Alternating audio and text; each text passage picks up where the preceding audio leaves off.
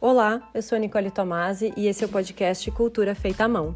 A cada episódio, convidados trarão assuntos que perpassam o fazer manual e o artesanato brasileiro. Aqui discutiremos a cultura de maneira abrangente, falando sobre história, compaixão, territorialidade, políticas públicas, entre outros assuntos. Para mim, falar sobre cultura é uma maneira de mantê-la viva, além de fazer com que sejamos cuidadosos com as inúmeras manifestações culturais que existem em nosso país. Uma viagem sem fim na busca da manutenção dessa riqueza chamada cultura brasileira brasileira.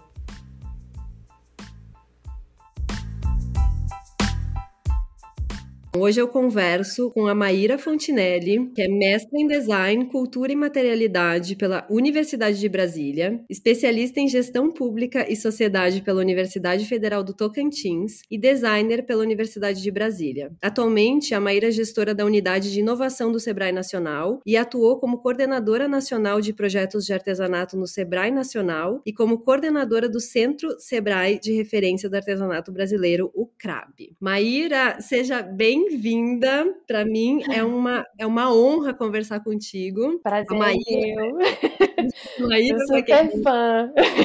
A Maíra, pra, provavelmente a maior, a maior, parte das pessoas não sabe, mas é, por muitos anos a Maíra foi minha chefe. Quando eu atuava mais é, fortemente como consultora do Sebrae, era a época que tu era coordenadora, né? De certa forma, sim, sim. É, então, aqui estou com a minha ex-chefe falando hoje, tomando um cafezinho da tarde. E a Maíra desenvolveu uma pesquisa super interessante, e essa é a, a temática da nossa fala de hoje, a respeito do artesanato e das políticas públicas. E eu queria muito que tu começasse falando sobre isso, assim, é, o porquê dessa dessa, dessa intenção de fazer essa pesquisa, né? Logicamente, isso permeia o teu trabalho, uhum. mas para entender assim, da onde essa vontade de observar isso por esse ponto de vista. Então, bem-vinda. Obrigada.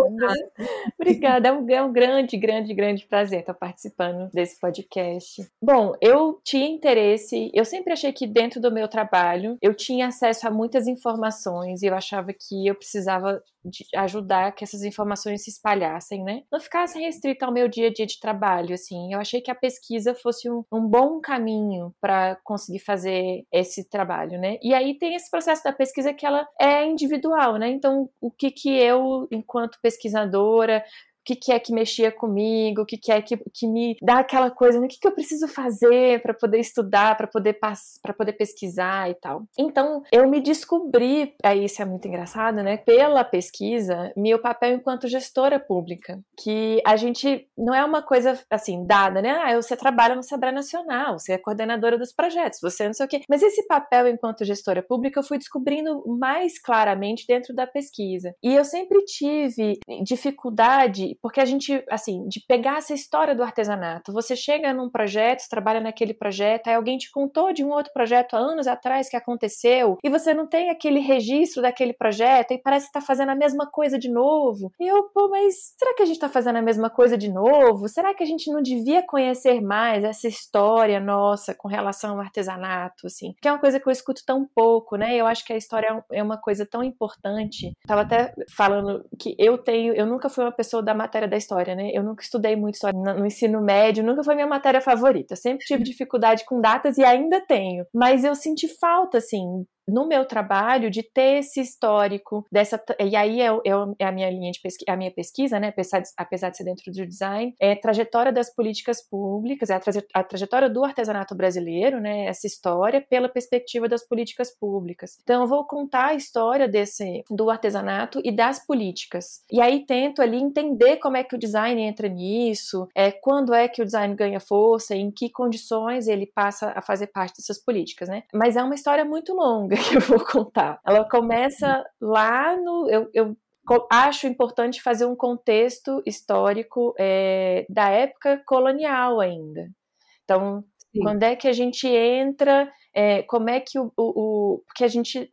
Vamos combinar, né? O artesanato está aqui desde os povos originários, desde os indígenas, não é uma coisa que veio com a colônia. Mas Com relação à política, né, como é que foi tratado isso? Então eu achei importante entender o contexto em que surgem as primeiras políticas, que seria esse período ainda pré-política pública, que seria esse período mais colonial, assim. E aí eu faço isso até os dias de hoje e depois é bom que vai ter aí espaço para outras pessoas continuarem a pesquisa com novas políticas que forem surgindo por aí. É, eu acho isso tão bonito da pesquisa, né, que a gente faz um pedaço. Uma vez eu escutei de um professor que ele falava exatamente isso, assim, pesquisar academicamente é ajudar a construir algo, né? A gente é. coloca um tijolinho nesse, né, nessa grande casa do conhecimento para que o outro parta dali. Então tem uma colaboração silenciosa quase entre os pesquisadores, porque a gente acaba se valendo de trabalhos que já existem para partir dali. Então isso. isso é muito interessante pensar que é um trabalho que terminou, mas ele, na verdade, ele não acaba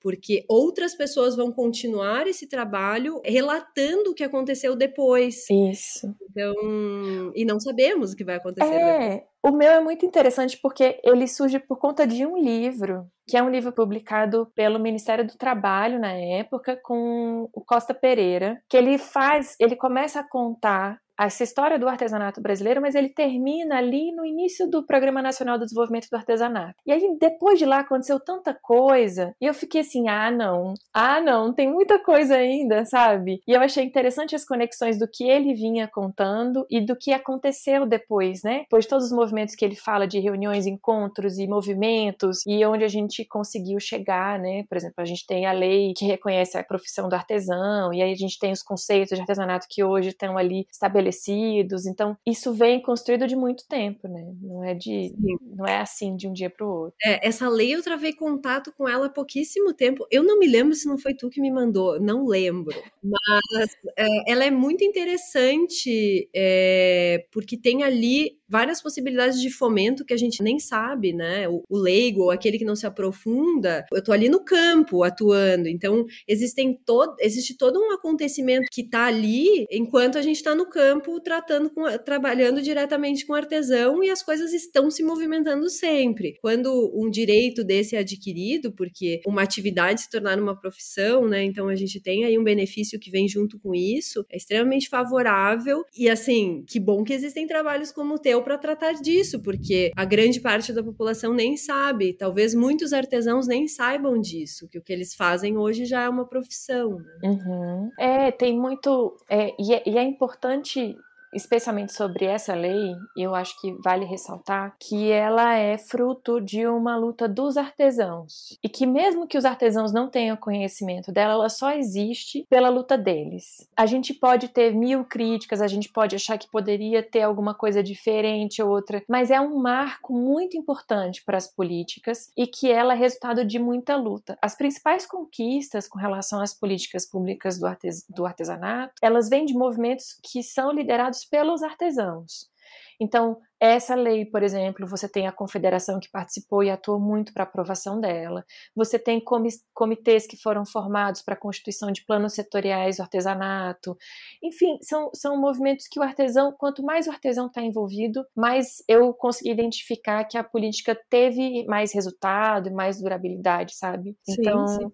isso para mim, especialmente, foi, foi uma uma quebra de, de, de, de paradigma, porque Fala-se pouco sobre a atuação dos artesãos nessa política, trata os artesãos como, como mais passivos, né? Mas você pensar que eles é, é, que é uma categoria que é difícil de se organizar, primeiro porque pela dispersão, segundo porque não é considerado um trabalho, é isso, né? Agora que é, que é considerado uma profissão. Então é difícil você pensar em, em organizações trabalhistas nesse modelo ou outros tipos de organizações de categoria, porque eles sempre ficaram ali no modelo, no, no meio de uma informação formalidade que dificultava a, a organização. E quando eles se organizam, e aí o papel da feira, por exemplo, é muito importante, porque a feira proporciona esses encontros dos artesãos, né, essa troca, você perceber que o outro artesão de outro estado, de outra região do país, tem problemas muito semelhantes com o seu, ou então que um outro resolveu um problema que é teu e que você pode brigar ali no seu estado para que aquilo aconteça também, isso é muito importante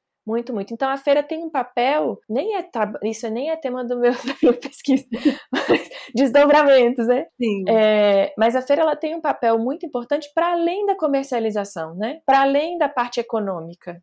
Essa parte social e de, de, formação política, a feira é muito importante. Ela tem um papel essencial, assim, para esse coletivo, para a formação desses, desses grupos da mobilização dos artesãos. Isso, isso é ótimo, porque até no, no primeiro episódio do podcast eu falo sobre compaixão com uma mestra em antropologia. A gente estava falando em off, eu e a Maíra estava contando isso para ela, que hum, isso tem muito a ver com a própria compaixão de respeitar e entender o que o outro quer, né? Então, assim, que bom que o artesão participa de forma decisiva da criação de uma lei, porque é para ele, né? Eu posso, eu, eu posso colaborar com a luta, mas eu não sei dizer o que, que essa categoria precisa se eu não faço parte dela. Exato. Eu posso apoiar, né? Então, assim, empoderar essa, essa categoria, assim como outras categorias que também precisam tomar frente e, e ter um papel decisivo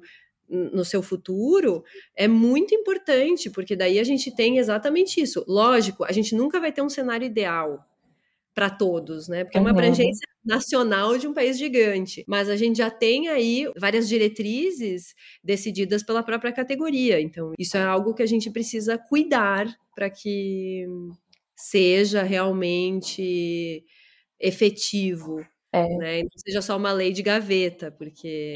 Isso, isso é porque é os artesãos têm direito, eles precisam saber que isso existe, né? Isso é uma outra coisa. As políticas, é, as políticas públicas, elas precisam do movimento da sociedade. Para uma categoria ou um assunto ou um problema fazer parte de uma agenda política, ela tem que ser entendida como um problema que precisa ser resolvido. Então, faz, então você precisa ter esse, você precisa se colocar como parte dessa agenda pública, né? Como um problema público, como uma situação pública que precisa ser atendida. Então, esse movimento só acontece por meio de pressão, seja principalmente pressão popular, né? Então uhum. a categoria precisa se movimentar. O tempo da política pública é um tempo muito lento. Então ela, ela tem uma coisa de ser um reflexo da sociedade e ao mesmo tempo de estar tá sempre um pouco atrasada, sabe? Sim. Ela, ela é um reflexo, mas ao mesmo tempo ela precisa estar em constante atualização. Então, hoje a gente tem a política, a gente já olha para ela, quem já trabalha com artesanato há algum tempo, é, sabe que ela tem algumas coisas que poderia ser melhor, mas ao mesmo tempo é um marco muito importante. Então, tem esse processo de estar tá em constante movimento, em constante organização e sempre pautando.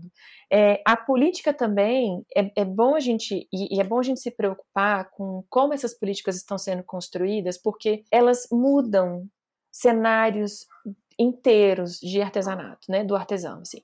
Então hum. eles podem desenvolver o nosso o, o, artesanato brasileiro, elas podem ajudar no crescimento e no desenvolvimento, como elas podem também destruir.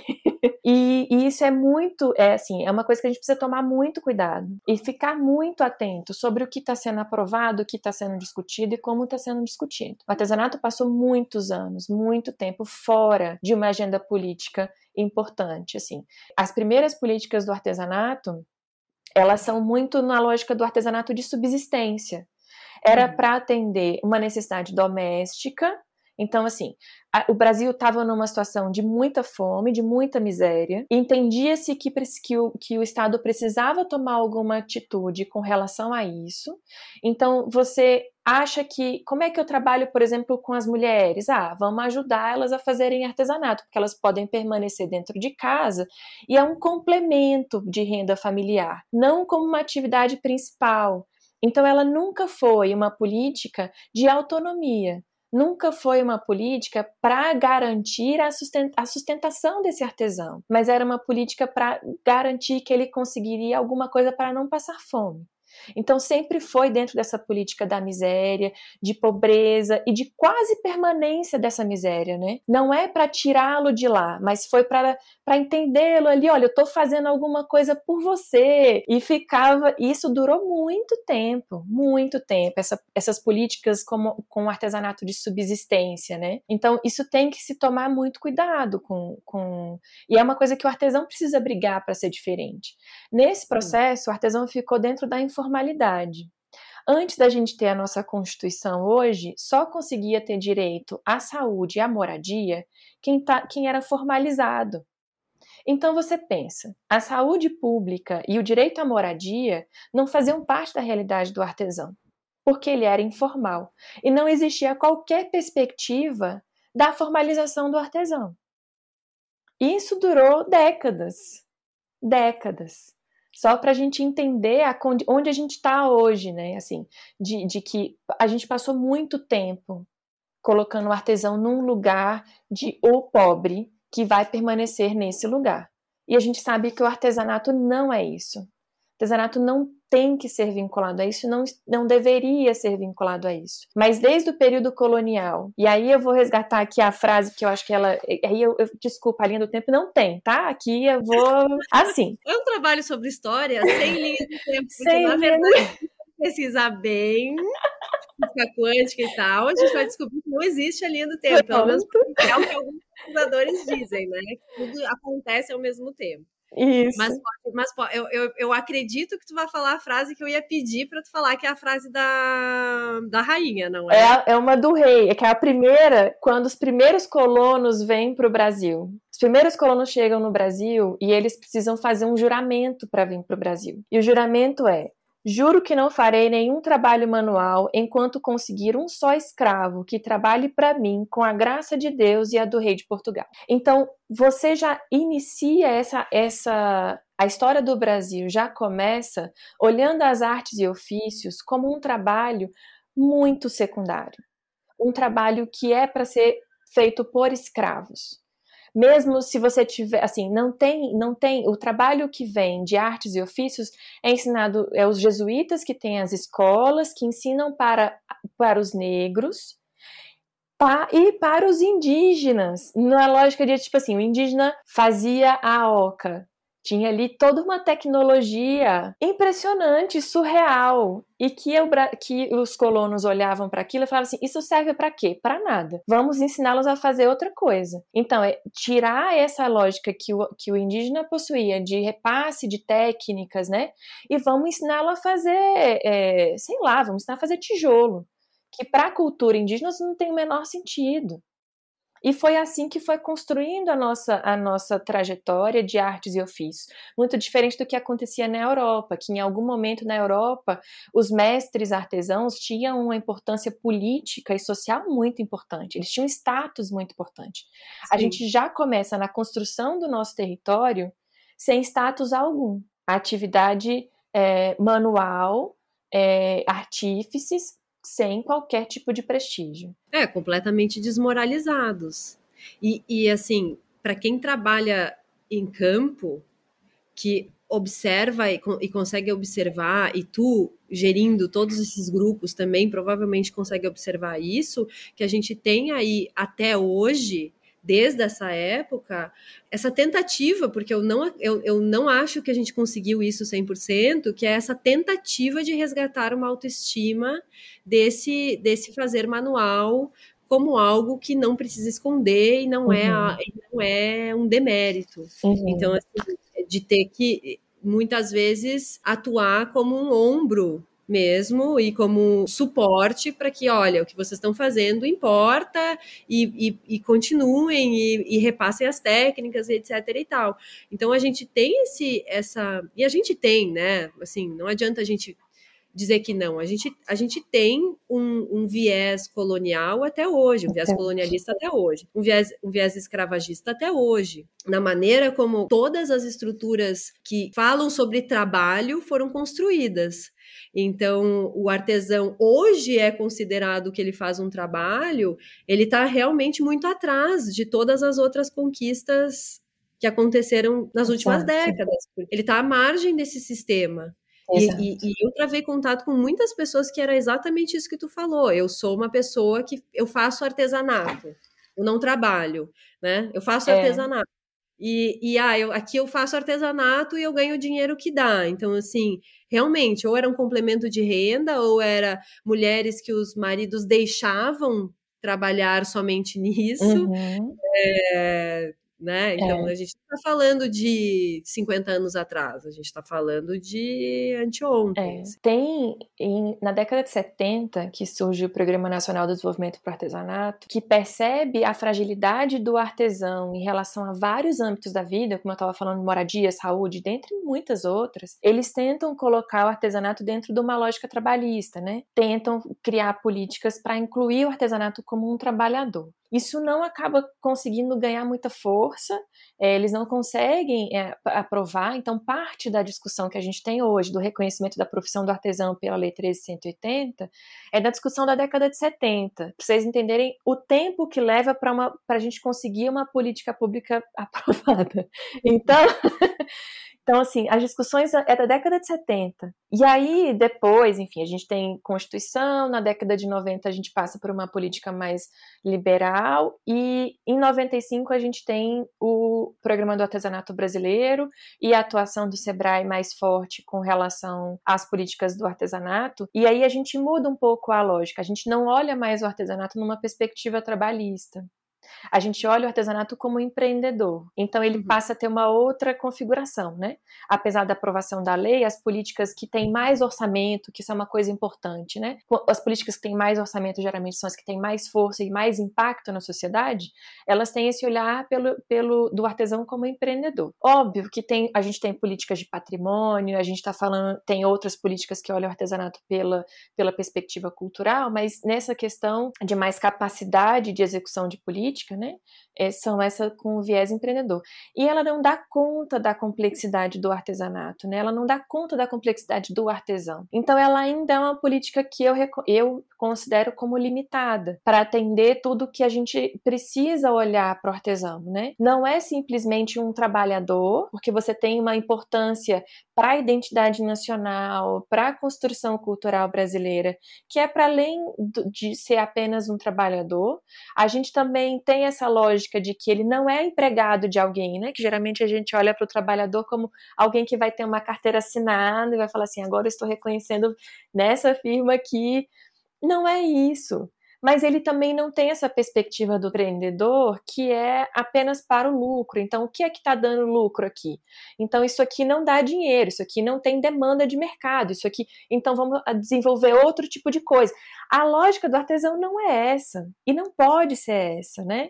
Então ele fica no meio de, do caminho, dentro das políticas, que é ruim ainda. Acho que a gente evoluiu muito, e a gente ainda precisa, mas a gente ainda precisa evoluir mais em reconhecer o artesanato nessa lógica. E quem é que vai dizer pra gente onde o artesanato tem que estar? Tá? É o artesão. Assim, não adianta, é o artesão que em algum momento ele vai encontrar seu lugar e falar assim: isso aqui serve para mim, isso aqui não serve para mim. Eu preciso agora disso aqui, isso aqui é o que eu estou precisando. Então, a gente precisa ouvir e entender esses movimentos do artesão, que ele vai conseguindo seus espaços. Pode levar tempo? Pode. A gente gostaria que não levasse tanto tempo como levou de 1970 até 2015, com a aprovação da regulamentação da, artesão, da profissão do artesão. Mas é, é, importante a gente estar tá sempre pensando nessa constante luta e mudança, né? Porque hoje a gente tem vitórias, mas a gente precisa melhorar ainda esse cenário. É. Não, e a gente ri, mas ri de nervoso, né? Nós não estamos de nervoso. nervoso. Olha, eu vou dizer que essa pesquisa me dava muito nervoso, assim.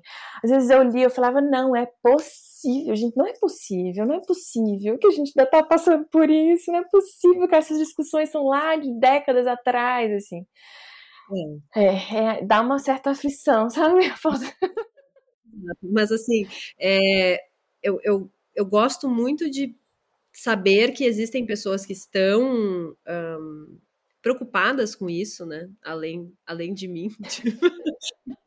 não durmo o suficiente por causa dessa temática, mas de. de entender também, porque na, na, tua pesquisa tem uma coisa que eu achei bem legal, um termo que é o primeiro damismo, né? Que é essa coisa que, tipo, ai, cuida aí, né? A primeira dama então cuidava de algo que era ah, algo que Tá uhum. aí, mas não, tem uma, uma importância, não tinha uma importância muito grande na pauta, então a primeira-dama cuidava. E realmente, por muito tempo, a, a, o trabalho das mulheres, que então era considerado esse artesanato, ficava dentro desse, desse espectro, né? Então, ah, a primeira dama cuida e é quase um que a gente fala aqui no sul, café com leite, sabe? Assim, do tipo, não conta. Uhum. Política. Uhum. E, e entender isso hoje, que isso mudou de lugar e que já existe uma receptividade para as próprias demandas dos artesãos, é algo que dá um, um, um acalanto, assim, sabe? Dá um, é. Dá um, quentinho, assim, porque olhando a tua pesquisa e ficando muito nítido algo que já é claro, né, que é essa cultura colonial que a gente tem até hoje, uhum. Uhum. Uh, e vendo que existiam realmente, vou chamar de políticas públicas para abafar isso, né, e colocar e desmoralizar essa produção manual. Hoje a gente ter uma lei que transforma então o trabalho de artesão em profissão é algo que caminhamos de alguma maneira. Porém, eu percebo como consultora, né, e, e por ter trabalhado, eu trabalhei num tempo de transição, não, não existia Agora eu vou entregar minha idade, né? Mas todo mundo já pode. Eu 40 anos, comecei super cedo, gente. Né? também, eu comecei super cedo. Não existia a famigerada internet do jeito que a gente que a gente conhece hoje, né? Não tinha Instagram, o artesão tinha que se virar com linha telefônica, deixar um telefone em catálogo e tal. E essa mudança, que foi rápida, se a gente for pensar, em 10 anos, essa cena mudou completamente e trouxe ferramentas para o artesão se colocar mais como empresário mesmo, porque ele pode ter o seu próprio Instagram, ele pode ter o seu próprio e-mail e se colocar no mercado. É, ainda a própria atuação de campo ela fica perdida nesse, nesse entremeio, porque hoje a gente ainda, né, em algumas atuações como designers, eh, fazemos produtos territoriais e produtos que têm esse viés cultural, mas ele é um produto que vai ser comercializado globalmente, porque a gente tem a internet. E antigamente o que a gente tinha era feiras em São Paulo. Pois, ao meu ver, né, dentro da minha, do, do meu ponto de vista de pesquisa, ficou, ficaram buracos Uhum. E é exatamente isso. Então, agora existe a internet, e aí eu sou empre empreendedora. Eu tenho que fazer o que está na internet, ou eu tenho que fazer o que eu sei fazer, que eu aprendi com meu avô? Uhum. O que, que, vai vender? Então, tem esse limbo do que vai vender, porque existe uma urgência, porque todo mundo tem fome e a gente precisa botar comida na mesa, que é acima de tudo isso, da, da minha grande teoria maravilhosa de que todos os artesãos vão, vão produzir localmente e tal tem a fome ali, né? Tem o pão que tem que comprar. Então a gente vi, eu, eu vejo assim e, e, sinto falta de lugares de discussão e por isso também que existe esse podcast para a gente tentar construir esses cenários mais reais desse tempo. Sim. Porque a gente falava de um futuro na época, no início das consultorias, que existia um, um, futuro, que era esse futuro de vender em São Paulo e tal. E hoje esse futuro, ele está acontecendo agora, né? Não tem mais esse futuro, porque hoje existem certas plataformas que muito provavelmente daqui a cinco anos vão existir outras. Uhum. E não, a gente não acompanhou, né? A gente ainda está tentando achar meios e construções, de repente uma pandemia, e aí como é que trabalha com artesão em casa. Então, tem todo esse, esse, esse movimento, esse dinamismo que acaba não sendo fluido, porque a gente. Quem trabalha com responsabilidade, sabe que está trabalhando com pessoas, tem que tomar cuidado, porque não dá para saber, né? Onde que, onde que vende. Ah, pra não dá. Vende, né? Isso vai vender? Então, assim, muitas vezes eu recebi essa pergunta, isso vai vender? Uh, no meu entendimento e para as pessoas que eu conheço, acredito que sim, mas, sabe, assim, então, uh, tem toda essa um, inconstância nessa atuação e nessa profissão. Uhum de pessoas que ainda não estão uh, consolidadas né, na sua posição de artesãos, que estão se construindo também, e a gente fica um pouco perdido mesmo. E eu percebi Sim. isso na tua pesquisa, de que é, veio a pandemia, né? Tu trouxe ela. E achei, achei importantíssimo porque é um registro para os próximos pesquisadores, mas é um retrato do tempo. É, eu, eu fiquei muito na dúvida se eu falava ou não, porque não estava no escopo inicial, né? Porque eu comecei a pesquisa não tinha pandemia. então, no final, eu, eu assim, é, é uma situação que pode mudar muito, muito, vários cenários, né? Eu, inclusive, fiquei muito preocupada da gente retornar para cenários de 50 anos atrás, sabe? De um retrocesso muito grande, assim. Então, eu achei que valia a pena colocar é, um pouco sobre a situação dos artesãos. Não é uma situação fácil, porque não é assim, já é uma, uma é como você falou, né? Já, já tem uma. É, os que já estavam na internet ainda estavam ali, tentando, entendendo e tal. De repente você vê a pandemia, você não tem mais as feiras, você. Como é que você vai comercializar? Então você tem que ir de qualquer jeito. Então tem que tentar vários caminhos, outros caminhos do jeito que dá. Então é uma, foi, é uma, ainda é, né, uma situação muito, muito preocupante, assim, para vários artesãos. É, são realidades ainda diferentes, então você tem os artesãos, vários grupos indígenas que tiveram uma dificuldade adicional, assim, porque perderam inclusive ferramentas, perderam, não tiveram acesso, condição de, de, de ter acesso à matéria-prima, e por vários motivos, né, para além da pandemia, as próprias políticas do, do país no momento, né, ou, ou a falta de, vamos colocar assim, é, colocam no, colocaram grupos é, em situações de muito risco. É, ou então grupos inteiros que foram contaminados e estavam ali de quarentena sem condição de produzir ou comercializar. Enfim, isso é, isso é uma situação muito grave. Na minha pesquisa eu falo também um pouco sobre esse papel do designer nisso, né? Porque o designer ele tem para a sociedade, a gente um papel que a sociedade olha para o design e entende o design como a profissão do futuro. O cara que é a modernidade, ele que vai me dizer o que, que vai acontecer. Enquanto você olha o artesanato, e o artesanato é o passado, a tradição, o que já, né, o que está ali. E, e, e, e, se ainda essa coisa da baixa cultura, alta cultura que fica ali num limbo, tem alguns artesãos que conseguiram ultrapassar esse conceito, que eu acho bizarro, né? Mas é, nem conheço esse conceito. Alta cultura, baixa cultura, né? Melhor nem. Nem sabia que essa bizarrice existia. Gente, mas isso existia, assim, de. Culturas que valem mais. É, né? de uma hierarquia culto, como, né, assim, a alta cultura, enfim. Nem, não vou nem discorrer porque eu acho tão absurdo, acho que nem vale a pena, mas. Não vamos perder tempo. Mas tipo já assim. entenderam, né? Assim, deu para entender do que se trata. Então, tem essa visão de uma baixa cultura, né? Então, o designer precisa abrir esse espaço, que eu acho que é uma é para além de é, é, é garantir esse espaço na sociedade, para que seja, para que o artesanato seja olhado também como o designer é olhado, né? Como com essa lógica de que ele não é só do passado, o artesanato é nosso presente, o artesanato é do agora, e ele vai ser o nosso futuro também, ele não é lá do passado, ele é uma atividade do agora. E a gente hum. precisa ter isso em mente, assim. Ah, eu é. queria, eu queria, ai, eu já tô atropelando.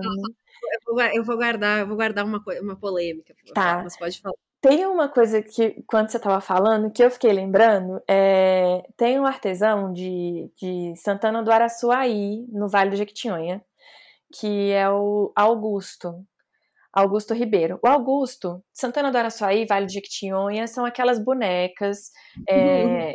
que são, assim, Santana do Araçuaí é a terra da, da mestra Isabel, então fazem aquelas bonecas grandes de um metro de altura, é a coisa mais linda, né? Então, isso é reproduzido ali na região, virou parte da identidade de Santana do Araçuaí, o trabalho da Dona Isabel. E o Augusto começou a produzir desde pequeno. E o Augusto queria, ele muito novo, queria fazer uma coisa que fosse mais a cara dele. Assim, ah, eu vou continuar produzindo, mas eu vou fazer uma coisa que seja mais a minha cara. E ele faz as bonecas com a cara da cantora Adele, a cantora britânica. Sim. E, é, e, é, e eu acho incrível, porque diz um pouco sobre essas mudanças, né? Da sociedade, assim. O que, que é que o artesão pode, você falou assim, ah, vou continuar fazendo as coisas do meu avô, vou continuar fazendo o que, que o mercado quer, eu vou fazer o que eu quero, vou fazer. E essas mudanças vão acontecer e a gente tem que estar preparadas para ela. E o que o Augusto está fazendo é um trabalho incrível. ele pode reproduzir a cantora dele porque diz sobre ele. Se o artesanato é sobre o artesão, né? É, é uma outra discussão que eu acho que é interessante aí também, não é do meu, do meu da minha pesquisa, mas, mas, mas, mas eu vai indo. Tô dentro e fora da minha pesquisa várias vezes aqui. Não, isso que tu falou eu acho uhum. importantíssimo e tem a ver com o que eu ia dizer, que é, que é um pouco polêmico, porque assim, eu entendo o papel do designer, entendo totalmente, entendo. Eu atuo como, né? E talvez por isso eu tenha ressalvas dessa atuação, é, no sentido de que a gente acaba realmente colocando o design, o design, né, nesse patamar de o novo mundo, a nova profissão, quem vai trazer a solução, né, os grandes, os grandes resolvedores de problemas, etc. e tal. E aí eu cheguei, eu já observei algum, em, alguns, em alguns lugares o artesão, é, obviamente, dentro do seu, dentro da, da, da sua liberdade de querer ser o que quiser, mas querendo ser designer por saber que a sua profissão, entre aspas, vale menos. Uhum. É, isso me preocupa, porque, ao, ao, né, ao meu ver, não é isso o que o design tem que trazer para o artesão. Né? Ele tem que ser uma ferramenta. E não assim, ah, te transforma em designer porque daí todas as portas vão abrir. Pelo contrário, o designer ele tem que ser só é uma escadinha, né? É, é. é tipo, vamos, vamos fazer uma figura de linguagem que é uma casa que tem uma janela super alta e, e, o, e o artesão quer olhar por aquela janela. O designer é a escada. Uhum. É isso o, o, o, artesão não, não pode querer ser a escada só porque ele sabe que para ele é mais difícil olhar pela janelinha. Uhum. E aí eu vou falar enquanto gestora pública, que eu tenho uma visão, e aí eu quero deixar bem claro que é a minha visão, né? É, já, tive, já participei de várias discussões, inclusive nessa história de projetos, né? Como você vai estruturar um projeto, qual vai ser a linha do projeto. E em várias situações, assim, a gente vai continuar usando o nome artesanato? É um ponto. Porque, assim, a gente pode usar o feito à mão, a gente pode usar como é que é o movimento maker, a gente pode usar, a gente pode, a gente pode, a gente pode, a gente pode Pode, a gente pode usar vários nomes, mas eu faço a defesa do nome artesão e artesanato. Sim. E em, principalmente enquanto política, sabe? Sim. Porque eu acho que é justamente porque foi, foram as políticas que destruíram a imagem do artesanato e do artesão que elas têm a obrigação de resgatar essa imagem. É, Sim. E aí deixar muito claro que são papéis diferentes do designer e do artesão e que ele tem um papel muito importante na sociedade. E que eu não posso ficar entrando em, e aí, em tendências, em novos movimentos que estão surgindo, porque ele sempre esteve. Ele não é um movimento novo, ele sempre esteve.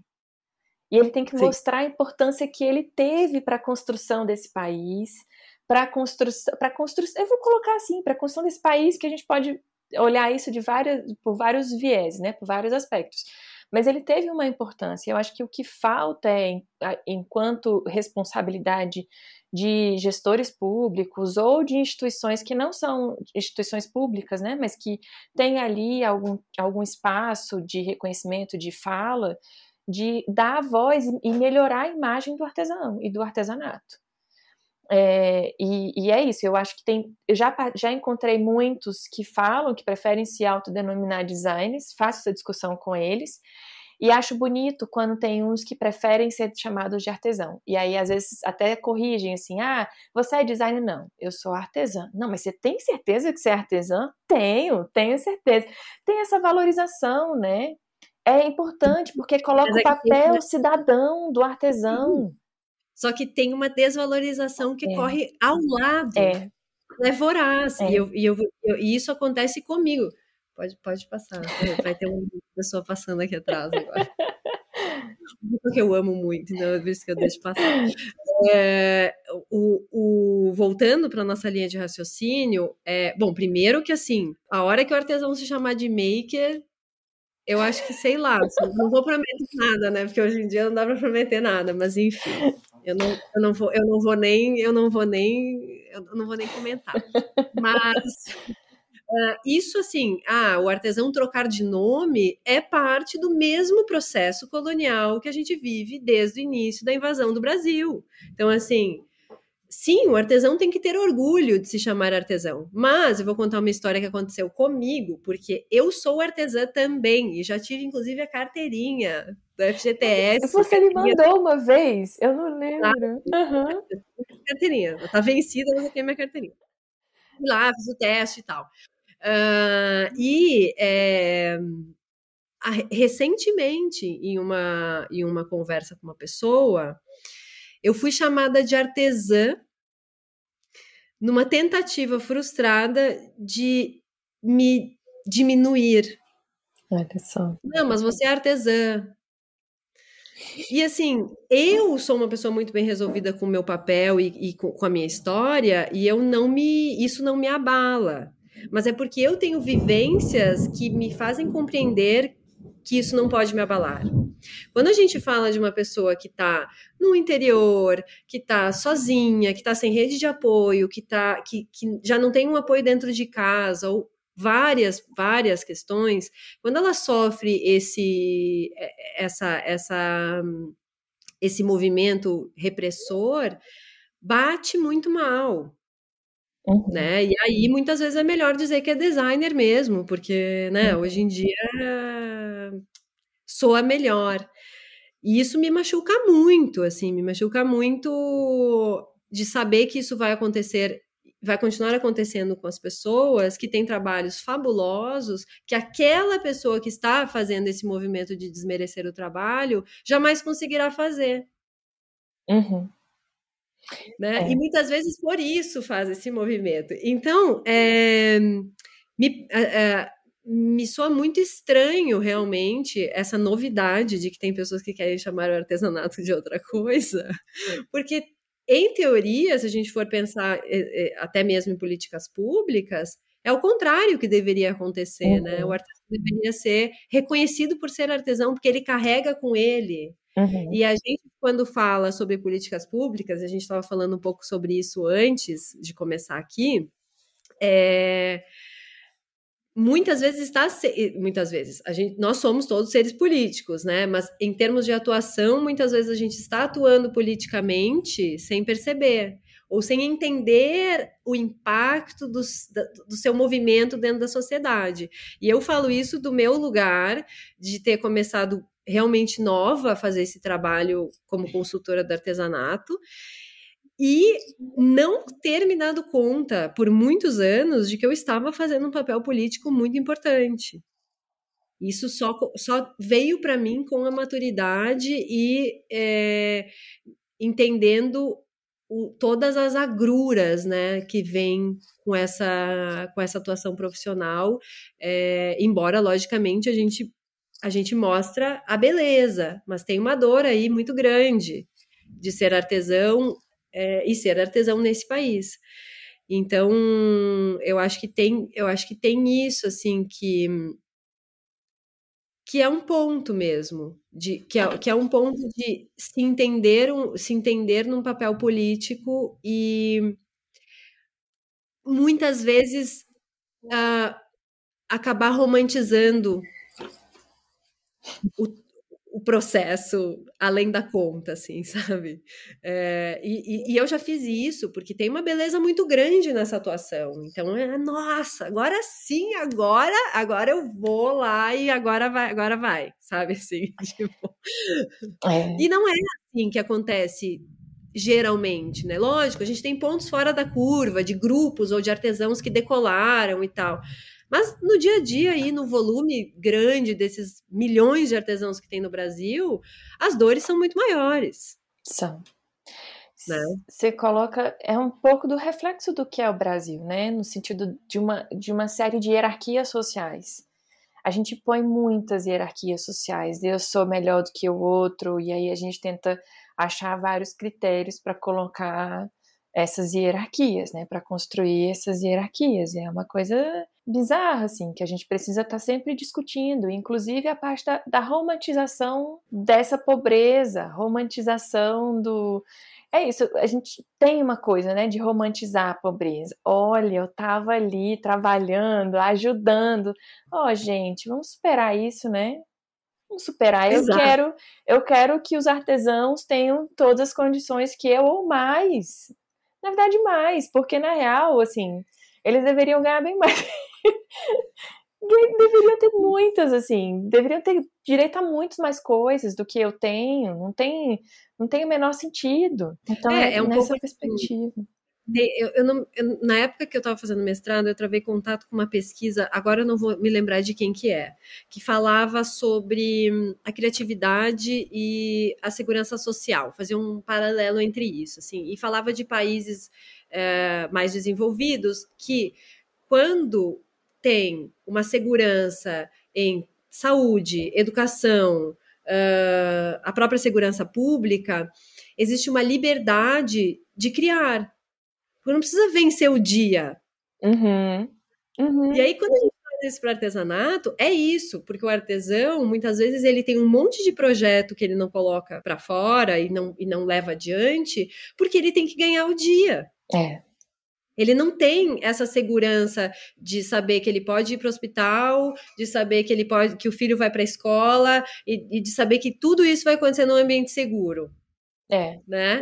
É. é. não tem. Então, assim, a gente não tem isso no Brasil uh, uh, na maior, no maior número de pessoas da população. Né? Isso acaba sendo concentrado como um privilégio num, numa parcela pequeníssima é. de brasileiros. Então, quando a gente parte desse princípio, realmente o artesão ele não se encontra acolhido socialmente, né? Ele não encontra redes de apoio para que ele possa fazer o que ele quiser e ele também não tem um, um, um subsídio uh, de valor do próprio Estado.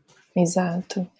Então, o que eu encontrava muito era uh, quase, uh, quase eh, círculos viciosos de ah, eu preciso que o designer venha, então o designer vai, entrega produto, o artesão não consegue desenvolver, então o designer vai de novo, e aí assim, não se trata esse artesão porque a gente tem toda essa, essa ancestralidade, a gente não consegue tratar o artesão como quem ele realmente é, o empreendedor individual ou o, o, o dono de si mesmo, uhum, assim. Uhum. E aí parece sempre que tem essa necessidade é, de uma ajuda externa para que essa pessoa continue sobrevivendo. E é verdade. Uhum, precisa, é, porque precisa. ele não tem condições de se sustentar. Então, é, é, uma, é uma fórmula matemática que eu, particularmente, ainda não encontrei a solução. Assim, eu não sei, eu não sei tu, mas eu, particularmente, não encontrei ainda.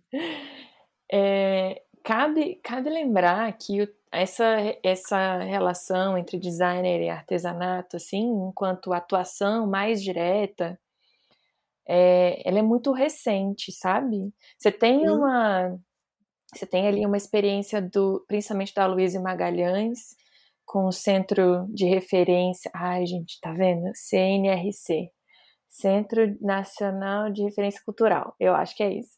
Nossa, gente, é sério, minha memória tá muito ruim, mas vamos lá. É... Tudo, colocou tudo na dissertação e depois foi, depois foi apagando. E aí ele tem ali uma primeira tentativa, né, de diálogo do, do designer com o artesão, é, é muito bonito, é quando você começa a discutir bem cultural, é quando a gente começa a falar sobre bens e materiais enquanto patrimônio, ele vai depois para esse caminho do, do patrimônio, né, vai para o IFAM, vira presidente do IFAM e leva toda essa discussão para dentro do IFAM, que é muito importante. Mas isso fica na lógica do patrimônio. Enquanto a atuação direta do designer, isso vai acontecer depois de, acho que 1995, ó, eu chutando data, mas é por ali, porque não confia muito nas minhas datas não, tá?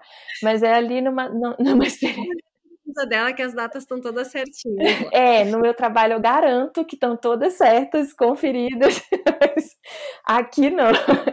Mas num projeto do Sebrae DF, que é o projeto que, que, que dá o pontapé para o Sebrae criar o Programa Nacional de Artesanato, né? É, o Sebrae Nacional. Então, você tem ali alguns estados do, do alguns estados que, que, o Sebrae trabalha com artesanato, e essa experiência do Sebrae DF é, com designers que faz o Sebrae Nacional olhar e falar assim, ok, vamos transformar isso num programa nacional. As primeiras experiências, a gente o Sebrae traz um designer de fora, é um designer italiano que vem e diz como que os designers brasileiros têm que atuar junto com os artesãos brasileiros. Então, é uma outra, assim, então, sabe, é, é olha como é que a gente começa, né? E, e acho que isso é para se pensar, que ainda tem muito caminho para o designer e para o artesão se entenderem nesse movimento. Ele é muito recente. A gente ainda está tateando algumas experiências, tem experiências de muito, muito, muito sucesso, tem experiências que são tabus. Eu e Nicole já participamos de mesas ali, né? Depois isso é um assunto para outra coisa. Outro de como é que a gente pode fazer essa relação de forma saudável e passa, ultrapassar barreiras e é, como a gente deixa contemporâneo esse assunto, é... porque às vezes parece que quando a gente abre esse assunto, a gente está abrindo um livro velho da década de 70, assim, amarelado já, sabe? Assim, falando sei lá eu do quê, porque hoje em dia as coisas têm outra velocidade, as pessoas querem ser vistas como elas são. Uhum. Então, uh, realmente, eu acho que a gente ainda tem coisas meio pré-históricas no entendimento, no, no entendimento papéis, Sim. né?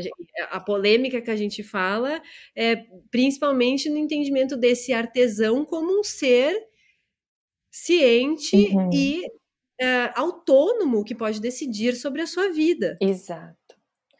É, né? Você falando sobre questão só sobre questão de tempo, como a minha pesquisa ela é uma trajetória, então para mim assim 95 para cá é ontem, tá? Eu tava falando foi ontem. Mas enquanto política é, né? Mas é isso, tem a emergência do que é o mundo agora. A gente tem tem uma velocidade das coisas acontecendo agora que a gente precisa responder a isso. E as políticas também precisam ter mais velocidade para isso. É, é. Então, só, só um parênteses assim, com relação às, às questões de tempo, né? Percepção de tempo, que ela, ela, a minha pesquisa, eu olho e falo assim, gente, isso foi ontem, mas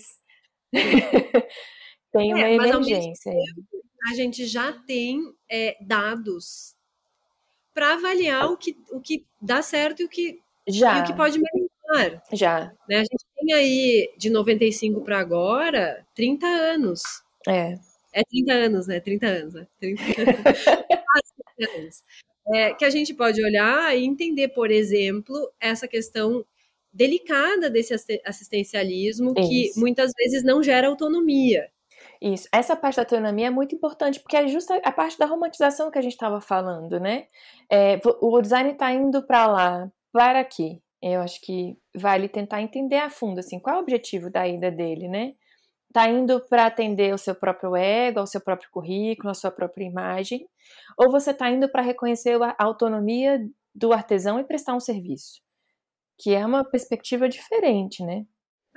Não, e saindo como, né? Exato, assim, é, para quê e como? Ah, deixando claro que o artesão, então, está fazendo um trabalho em conjunto, ou que o artesão está prestando um serviço, ou que o designer está prestando. Assim, existem inúmeras possibilidades, mas a gente precisa tratar todas elas com responsabilidade. Uhum. Porque o resultado final precisa ser a autonomia, independente isso, isso é, é a minha posição, assim, como profissional.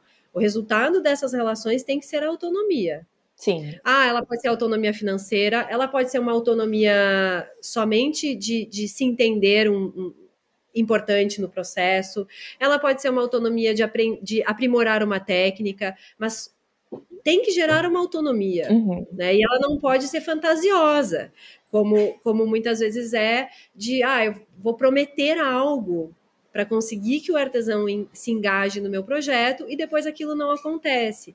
E o, e o, e o problema que isso gera depois é perder o ponto de partida da onde, da onde começou o projeto, uhum. que é um uhum. artesão que ainda quer. Aham, né? aham, exatamente. Então, é, é, eu, eu hoje, eu não sei, assim, acho que eu acho que isso vem muito com, com é, acho que é uma, é uma somatória e eu percebo muito no teu discurso que a gente vai mudando porque o entendimento das coisas vai mudando e porque as coisas vão mudando. Então, ah, eu não sabia que eu fazia políticas públicas até eu me entender como uhum. uma pessoa que é um ser político uhum. e que se eu estou tra travando contato com pessoas que estão numa situação mais, de, mais vulnerável, eu tenho uma responsabilidade maior a respeito disso.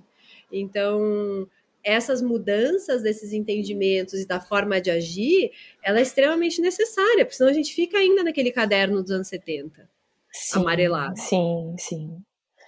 É, entendendo o artesão como um coitadinho, Demais. né? Como uma pessoa que não consegue decidir por si, que não sabe o que quer, Sim. e que a gente vai abrir um novo mundo de possibilidades. E isso que tu fala do ego, é para mim é muito claro, assim, porque muitas vezes são projetos que não dão em nada, mas eles geram um, um resultado para a parte mais forte. Aham. Uhum. É, eu, eu tenho, conheço várias experiências de vários tipos, né? Projetos que foram um fracasso, um fracasso, pelo menos da minha perspectiva, mas que ganharam uma repercussão absurda. Ao mesmo tempo que eu tenho projetos que são completamente invisíveis. Invisíveis. E que dão resultados absurdos também, no, no, sentido de uma autonomia, de uma, de uma permanência de, de mudança, sabe? De uma constante e de uma constante mudança e que isso é invisível, isso ninguém sabe, assim. E, e, e isso e, e, eu assim eu, eu sei por conta do, dos projetos que eu acompanhei uhum. e tal então é muito, é muito, muito isso, né? O que, que a nossa sociedade gosta de deixar na mídia, o que, que a gente gosta de fazer aparecer, o que, que não vale a pena é. aparecer, enfim. É, tem, teve uma, uma época da, da, da, minha atuação como consultora que eu fazia o que eu, eu brincava que eu chamava de saneamento básico, que ninguém via, mas eu sabia que gerava um bom resultado, porque eu ia, eu ia, eu estava começando como consultora e eu ia como se fosse assim, o abre alas, eu ia na frente, uhum. então, municípios para fazer sensibilização. Ah, deixa eu fazer um parênteses para te interromper, porque a Nicole tem um papel muito importante na história do design do artesanato. Eu acho que eu vou ressaltar, inclusive, citei ela no meu trabalho, não citando tipo pesquisadora, mas tem um projeto que é o Piracema Design, que a Nicole fez parte e que é assim um projeto muito importante para esse começo, né, onde a gente rompe com essa história dos designers de fora e começa a pensar uma metodologia. E eu acho que ela vai falar dessa experiência dessa época. E eu acho que vale a pena ressaltar a importância desse exemplo que ela vai dar. É, Porque para a nossa assim, história eu... é muito importante. Eu, eu, fiquei quieta aqui, lisonjeada, escutando as palavras com muito amor. É, mas é exatamente isso, assim, é, é um projeto que existia uma sensibilização, que dentro do projeto contemplava uma sensibilização, que era o quê? Eu, que estava começando, ia na frente para sensibilizar os artesãos, era, era, era o quebra-gelo, né? Então eu chegava e dizia: Oi, gente, é, vocês nunca viram um designer, né? Não, nunca vimos. Então, a designer sou eu. Isso é uma designer, tá? Ai, que bom, uma designer, não sabia nem que roupa botar para te receber. Essa, essa tipo, né? E aí quebrava essa hierarquia que não existe, né? Porque na verdade, no meu entendimento, quando um consultor presta um serviço, faz uma consultoria para um artesão pelo Sebrae, né? Eu estou dizendo, tô dando, tô dando a minha a minha experiência dentro do Sebrae. Eu estou prestando um serviço para o artesão. Uhum. Eu sou, eu ali eu sou uma funcionária eh, subsidiada para atender aquele, aquela, aquela pessoa. Eu não estou fazendo para o Sebrae, eu estou fazendo para o artesão. Então, eu ia na frente, né, abri, abri alas, assim, e ia fazendo essa sensibilização que era assim, uh, o que, que cada artesão fazia, a gente passeava pelas cidades para para limpar o olhar, né? Aquele olhar já poluído de, de, de, de, dores, de cidades muito pequenas, sem muito acesso. Então, ah, aqui não. O que, que tem de bom aqui? Aqui não tem nada bom. Eu dizia, não acredito a gente vai passear. Então a gente fazia ia para a praça, pedia para as pessoas me mostrarem aquilo que o cerne daqueles lugares. Então, era já um, um, um, início de um, de um design mais territorial, uhum. mas com o intuito de sensibilização do tipo, gente, vamos, né, vamos quebrar essa ideia de que vai chegar alguém aqui e vai dizer o que é bom. Vocês precisam dizer o que, que tem de bom uhum. aqui. Então eu fazia essa primeira passada para depois virem os designers, que, que na época eram os, os os grandes designers que atuavam na, na, nessa área, né? Eu trabalhei muito com a Heloísa Croco, que era a que encabeçava o Piracema, e fazia esse papel que era esse saneamento básico que, ao mesmo tempo que parecia que era uma brincadeira, porque era extremamente lúdico, era muito leve, né? A, a, o objetivo era a sensibilização e não uma criação de uma grande coleção. Uh, ao mesmo tempo, isso gerava uma autoestima e uma segurança nessas pessoas que, quando o designer chegava para fazer a coleção, eles estavam afim, eles estavam entendendo, eles estavam alinhados, eles estavam dispostos. Então, é isso, né? Muitas vezes e a gente pensa em pesquisa também, quantas pessoas estão pesquisando coisas super interessantes que vão nos servir e a gente nem sabe. E, e isso também é saneamento básico, é. né? Extremamente importante, é. extremamente importante. Sem, sem, saneamento básico não dá para construir uma cidade com uma vida, com uma vida decente. Então isso serve para tudo e, ao meu ver, serve para o artesanato também. E foi uma experiência fantástica, fantástica. Eu, eu, eu te digo assim, do fundo do meu coração, que eu gostei muito de, de, fazer sensibilização. Eu acho que hoje eu ainda gosto mais de fazer sensibilização do que fazer coleção, sabia? o processo, ele é incrível, é. ele é o resultado. É. Ele é o resultado. Porque, justamente porque o artesanato não é apenas um trabalho de um empreendedor. Você não, você tem tantas nuances, né? Você tem, você tem que entender ali o que, que envolve a vida daquele artesão, como é que como é que ele se relaciona com, como é que ele constrói a parte cultural, como é que ele se relaciona com a vida social, como é que isso se reflete no trabalho dele, né? Então isso é muito, muito, muito importante. Os projetos que não têm isso, é muito difícil dar certo. Muito. São, cometas, né? É. Eu, eu, brincava, ah, mais um projeto cometa é. que vai brilhar, mas se a gente for olhar daqui seis meses, ele não existe não mais. Existe. E aí a gente, que impacto a gente teve? Né? Muitas vezes, ah, muitas vezes sim, o impacto positivo como um acontecimento, mas qual é o grau de maturidade do artesão para entender que isso é um crescimento? Uhum. Né? O que foi prometido quando esse projeto começou? Uhum. Então, todos esses alinhamentos, quando a gente não tem uma, uma real noção de que a gente está trabalhando com uma parcela da população que já vive em vulnerabilidade, é muito perigoso, né? Demais. A gente pode causar um impacto negativo para muito tempo. E o risco fica com quem, no final das contas, né? O artesão. Esse é um ponto, é. Porque o designer provavelmente está lá recebendo por alguma instituição, enfim. Então, isso é, é um peso que, que é preciso ser levado em conta, né? É, é. De quem é que está o risco, com quem é que está o risco.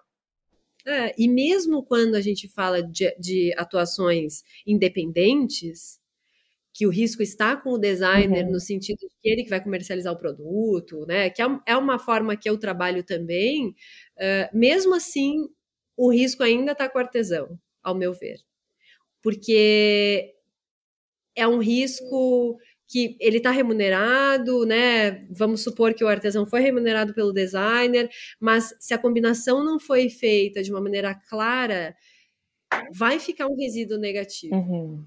Faz sentido. Faz muito sentido. Vai ficar, porque ah, eu, quantas vezes eu já, eu já, eu já, eu já observei isso por parte de, de outros designers. Não, a gente vai fazer isso e vai vender muito. Porque daí o artista não vem, entendeu? Ele precisa de dinheiro e ele quer trabalhar. E aí não vende muito. Uhum. E aí fica do negativo. Quando chega o próximo designer para trabalhar com esse artesão, o artesão vai dizer: ai, ah, não, eu não trabalho com designer. E às vezes. vocês um monte de coisa e não, e não acontece. E às vezes né? não é nem, às vezes o produto até tem uma boa aceitação de mercado, mas ele é inviável no, no, na lógica da produção. Ou por falta de matéria-prima, ou pelo tempo de produção, ou que é uma coisa que também que é muito séria, né? Ou então Sim. é aquela coisa, né? Ah, isso aqui é um bordado que eu tenho que fazer num tecido preto, mas a artesã não consegue nem enxergar os os espaços do tecido para ela poder bordar. Então, assim, é sustentável, né? Até que ponto é sustentável? Quanto tem que se divulgar um produto como esse? São são outras questões para além do mercado que precisam, que é a lógica que a gente estava falando da autonomia, né? É uma autonomia em todos os sentidos, da aquisição de matéria-prima, da comercialização, de vários aspectos, assim. É, e é aquela coisa que, que, é exatamente isso. Ah, quantas vezes eu cheguei em grupos de, de, de sensibilização e o artesão não enxergava para fazer o ponto, às vezes porque tinha que realmente adaptar o produto, mas muitas vezes porque ele não tinha dinheiro para comprar um óculos. Uhum. Uhum. Então, assim, é, existe uma necessidade de uma adaptabilidade por parte do designer de resolver isso de uma outra maneira. Né? Ah, eu não vou ficar aqui forçando teu olhar, teu olho, se eu posso achar uma outra solução, vamos fazer outra coisa. Uhum. Exato. É, mas isso é, mas aí isso aí tem muito a ver com, com o que eu falei no, no outro episódio, né? Com a compaixão, é, de, de ver o outro mesmo, ao seu lado, né? Posso, eu vou dar um exemplo meu também, que talvez foi um dos momentos mais emocionantes, assim, da minha trajetória, que, que é isso, né? A gente passa por vários caminhos. Eu, em algum momento, viajei muito dando curso para os artesãos, pelo PAB, pelo Programa do Artesanato Brasileiro. Nem sempre fui do Sebrae, então minha, minha experiência com artesanato é para além do Sebrae. Outros projetos, outras instituições. Então, minha trajetória está desde o começo da minha, da minha formação, mas eu tive outras experiências também. Então, eu estava é, sendo instrutora de um curso que a gente um grupo de eu participei na construção dessa metodologia e tal. E a gente começou a viajar o Brasil para aplicar esse curso para alguns artesãos, inclusive para receber o feedback. E aí um, um, dos grandes desafios desse curso era o curso de formação de preço. Ele tinha vários módulos e o um módulo de formação de preço. E aí, enfim, a gente tinha lá o módulo de formação de preço, tentando explicar ali a lógica do custo fixo, custo variável. De repente eu vi que a turma que eu tava tinha muita gente analfabeta e que não tinha o mínimo do ensino médio. E aí a metodologia toda que foi criada para você chegar no preço final, eu tive que reverter tudo na hora. Então eu, ok, eu não tenho a menor condição de aplicar esse curso do jeito que ele tá. Eu vou ter que me virar aqui. E aí eu fiz de uma outra forma. Aí no final do curso, né, depois da semana, toda uma semana inteira de capacitação, no final da semana uma senhora que fazia panela de barro. Aí ela foi falar, fazer a avaliação do curso, aí ela se levantou, ela falou: "Eu quero dizer que eu estou muito feliz, porque eu aprendi, ai gente, eu chego e fico emocionada. Eu aprendi que o dinheiro da minha panela eu não posso misturar com o dinheiro da minha família. O dinheiro da minha panela eu tenho que guardar no bolso direito. E o dinheiro da minha família eu tenho que guardar no bolso esquerdo senão eu não vou ter, senão eu posso tirar o dinheiro da minha família e botar na panela e a gente pode ter problema. Então eu entendi que eu tenho que separar. Eu vou comprar uma caixinha. Gente, ela, aí virou uma coisa toda de gestão financeira, né? não foi de formação de preço. Mas ela entendeu que, que assim, ela falou que ela misturava tudo e que ela já tinha passado por situações de achar que tinha dinheiro e não tinha, botar dinheiro do, da família no artesanato e ficar sem. Aí isso foi. E ela. E o fato dela entender isso, ela analfabeta, no final do curso, gente, foi um dos momentos mais emocionantes, assim. Que é isso, ela não sabe formar preço, ela saiu sem saber formar preço, mas saiu feliz de ter conseguido entender um, um, um pouco ali. E ela levou isso para ela. Disse que ela ia comprar, separar o dinheirinho dela, cuidar do dinheirinho dela de uma outra forma. Foi um dos momentos mais. Porque foi um, um grande desafio, né? Você fazer essa capacitação, falar sobre um assunto tão árido.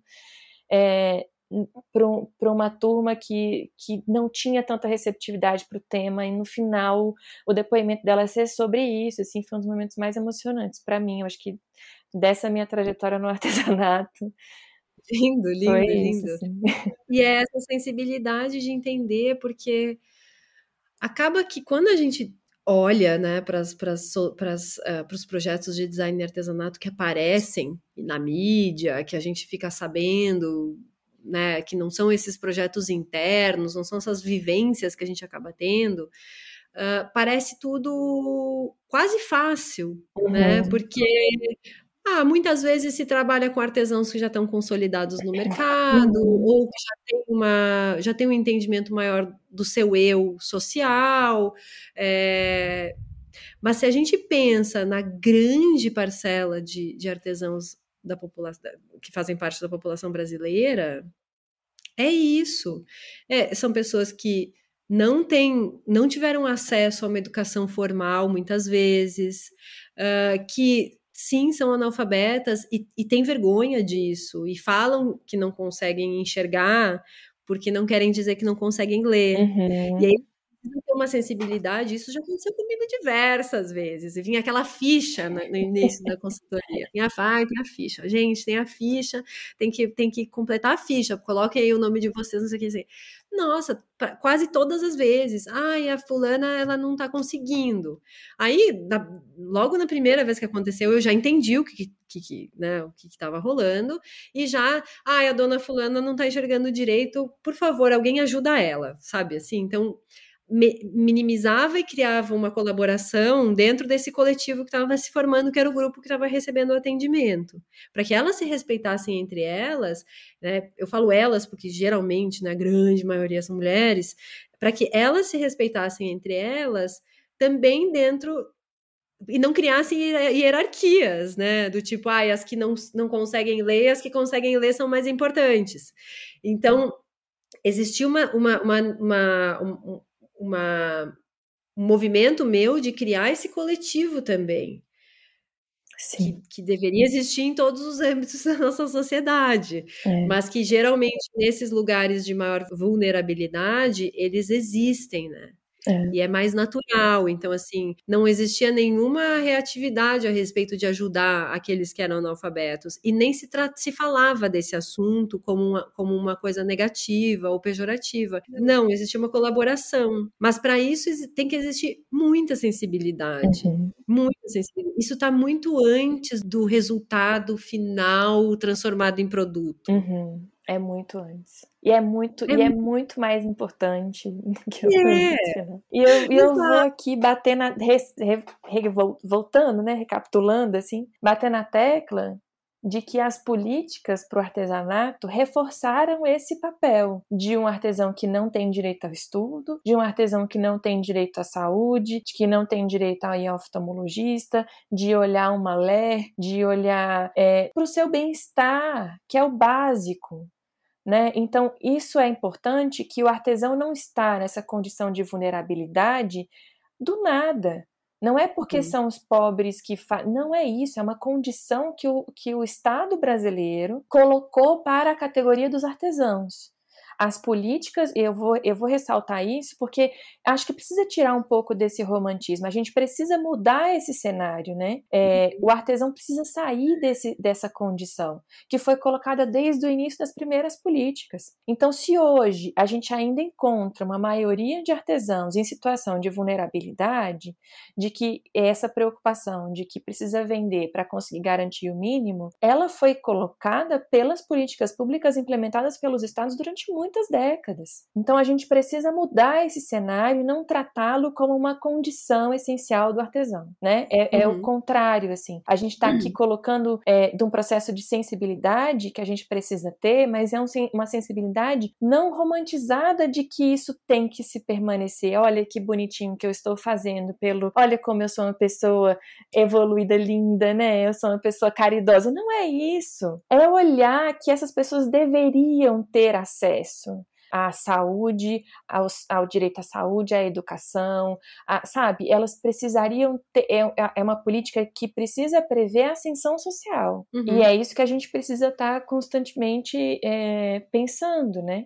E a ascensão social, ela envolve não só a questão econômica, mas acesso a todos os direitos sociais. Então, esse, eu acho que você falando cabe muito a gente relembrar, né, que onde, por que estamos nessas Por que os artesãos estão nessa situação hoje? É, a gente tem uma herança escravagista colonial é. de um país que foi invadido, e isso vem se suplantando até os dias de hoje. Então, ah, o artesão não tá está ainda numa situação de vulnerabilidade porque a gente continua repetindo a mesma história e às vezes colocando umas florzinhas assim para decorar. É. Quando na verdade, é, o movimento todo, ele tem que ser um movimento que gere autonomia muito para muito além uhum. de ser ah, o pano de prato mais bonito, uhum. o cesto mais bonito, ou, né, não é, não é sobre isso num primeiro momento. É, a gente precisa discutir essa herança colonial do Brasil, essencialmente para a gente poder fazer qualquer mudança. Eu considero isso muito, muito, muito.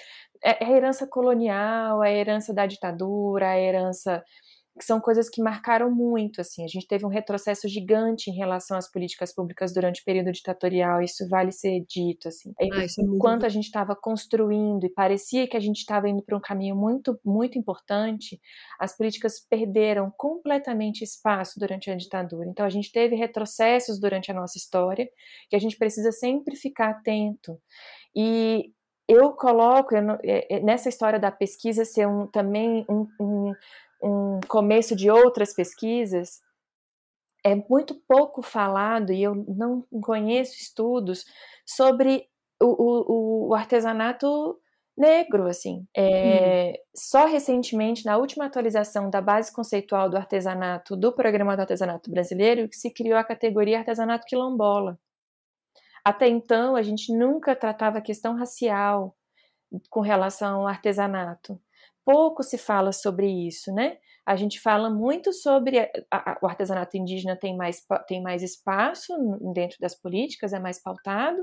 A gente fala muito do papel das mulheres, mas alguém precisa ali, eu até falo assim, por favor, alguém estude mais sobre artesanato. Porque como é que você tem um país que está falando que as artes e ofícios são para os escravos e a gente sabe quem eram os escravos no Brasil, por que, uhum. que a gente não está hoje falando sobre o artesanato e esses, e, essas, e esses ofícios vindos dos negros, assim? Eu vou falando mais um ponto, é, a gente tem, e aí essas coisas, né? No, no, período colonial, na parte, na época do ouro, né, da, da daquela ali na, em, na região de Minas e tal, trouxe alguns alguns escravos de negros escravizados, assim, né? Vou, eu, até eu tento tomar esse cuidado durante a pesquisa, apesar daqui eu ter falado bem errado, assim, são negros escravizados, né? Não são a condição de escravo não é a essência deles, assim. É, eles vêm tendo um conhecimento gigantesco de ourivesaria. A ourivesaria brasileira e aí eu não lembro qual é o país, qual é a origem desse, desse negro, mas na minha pesquisa tá lá. Mas eles vêm com conhecimento gigante de ourivesaria e desenvolvem isso aqui. Obviamente depois a rainha vai lá e fala que não pode mais ter. E ela para todo o nosso desenvolvimento técnico, técnico né, de, de artífice, assim, com as ourivesarias no Brasil. Mas ela, ela é desenvolvida pelos negros. São eles que trazem a tecnologia para cá. Então, né, eu sinto falta de pegar essa história e como é que tá hoje, o que, que a gente fez, né, com, com esse conhecimento que dos negros todos, e por que, que a gente não fala da, da, da questão racial dentro do, do, dos nossos, nossos artesãos. Assim, a gente tem pouco dado, né, é bom ressaltar também, a gente tem pouco dado sobre artesanato brasileiro, mas acho que é um ponto que a gente precisa ficar atento também. Sim, sim, e se a gente for pensar, e aí é um, é um clamor agora que eu faço, é, para que designers negros tratem desse assunto. Porque, ah, por que, que a gente não fala sobre isso? A gente não fala sobre isso porque a gente é uma, uma, uma maioria branca que está nesse, nesse sistema. Uhum. Uhum. Basicamente, né, não é a nossa, não é a nossa luta. Então, uhum. ah, eu não tenho, eu não, eu não tenho eu, eu, eu não tenho lugar para falar sobre, sobre um artesanato quilombola. E já tive situações em que me senti realmente muito impotente de ter um, dois, três artesãos que queriam tra travar de, uh, uh, queriam tratar desse assunto nas suas criações e eu não tinha cultura para receber isso, né? Eu não tinha, eu não tinha entendimento, eu não tinha uh, conhecimento para tratar sobre isso. Então, ah, é mais um produto que acabava ficando quase deslocado de um mix, uhum. né? Dependendo da cidade, de maioria branca, então tinha um produto que tratava sobre os quilombolas de uma artesã negra é, que já não tinha receptividade muitas vezes dentro do próprio grupo. Uhum. Então, é, eu acredito que a gente não trata sobre isso, porque no, na, maior, na, na, na, maior parte do tempo já dessas décadas, dessas, dessas décadas todas de políticas públicas, elas foram feitas por pessoas brancas. É. Né? Então a gente não tem o artesão negro falando, porque a gente também não tem nem o designer negro de, sendo, sendo a escada para ele, né? uhum. né? Seria algo muito rico esse acontecimento, né? E as políticas afirmativas, né? Você pensa a política de cotas na universidade, ela ajuda a aumentar esse tipo de pesquisa sobre, sobre a atuação dos negros na nossa história. Tem várias pesquisas que, que isso, por exemplo, que eu trouxe na minha pesquisa, não é, eu não tem gente que está pesquisando isso, né? Eu só peguei ali, é, mas falta mais. A gente precisa de mais. Inclusive, uhum. pesquisas para colocar isso dentro de políticas, né? Que, que falta, Sim. como que a gente é, usa dessas informações para transformar em política, porque é preciso. Para o artesanato, eu acho que ainda tem uma falha, assim, um, uma lacuna enquanto política, né? Para isso. É, eu, eu percebo isso, eu percebo isso eh, de já ter vivenciado isso e ter sido uma situação muito ruim, assim, de realmente não não ter um conhecimento, não não não ter uma vivência que pudesse colaborar para aquela criação. Uhum. Bom, a gente está então caminhando para o fim da nossa conversa e eu acho importante falar sobre a tua pesquisa, né? Sobre uh, tem uma coisa muito importante, muito impactante para mim, que foi que enquanto tu terminava a tua pesquisa, é, tu coloca ali o número de mortos até o dia em que foi finalizada a pesquisa, o número de mortos na pandemia, e traz essa imagem que para mim é extremamente emblemática da máscara, essa máscara sendo um novo produto do artesanato. Pensando nisso tudo e pensando em tudo que a gente conversou até agora, eu queria entender o que que tu acredita é, que possa ser feito, ou que, ou que a própria sociedade civil, ou os designers, o que, que como podemos colaborar para que essa cena não seja tão desigual e que ela realmente traga resultados positivos para a vida do, desses artesãos todos que a gente tem no país? Sobre, sobre a máscara em especial, né? É, para mim, ela é um símbolo de como o artesão sabe se adaptar, né? É, historicamente tão assim, você acompanha políticas, você acompanha ações, você acompanha um cenário tão desfavorável e mesmo assim o artesão persiste. Ele uhum. está lá e ele se adapta. Eu acho que isso é, é mais um momento que ele mostra, que ele, que ele mostra para o mundo e fala assim: eu continuo aqui e eu vou me adaptar ao que, o que, é, o que é preciso, né? Então, é, eu acho bem simbólico para tudo que eu estava falando enquanto política, porque a história do artesanato foi isso, né? Foi persistir, se adaptar, persistir, se adaptar, persistir, se adaptar. Mas no cenário agora, é, existem algumas ações que são emergenciais, né? Então, volta e meia aparecem algumas ações de, de doação, vamos, campanhas de doação é, são importantes porque elas são emergenciais. Então, existe uma situação muito, muito urgente ali que precisa ser atacada e a doação faz parte para tentar diminuir o, os impactos, né? Então, nesse sentido, a doação é um caminho, mas para situações urgentes, é importante a gente não colocar esse processo de doação como uma, uma permanência. Então, ela não pode ser uma permanência, ela tem que continuar como uma ação é, pontual, de uma, de uma condição urgente. É, e no mais, acho que a gente precisa repensar o nosso modelo de consumo, sabe? É, hum. Consumir localmente, consumir de quem é que você conhece a história. O produto ganha uma outra, uma outra relação com você quando você sabe de quem é que você está comprando, como você conhece a história do território. Então, buscar essas, essas, esses caminhos parece muito difícil. Ah, mas onde é que eu encontro?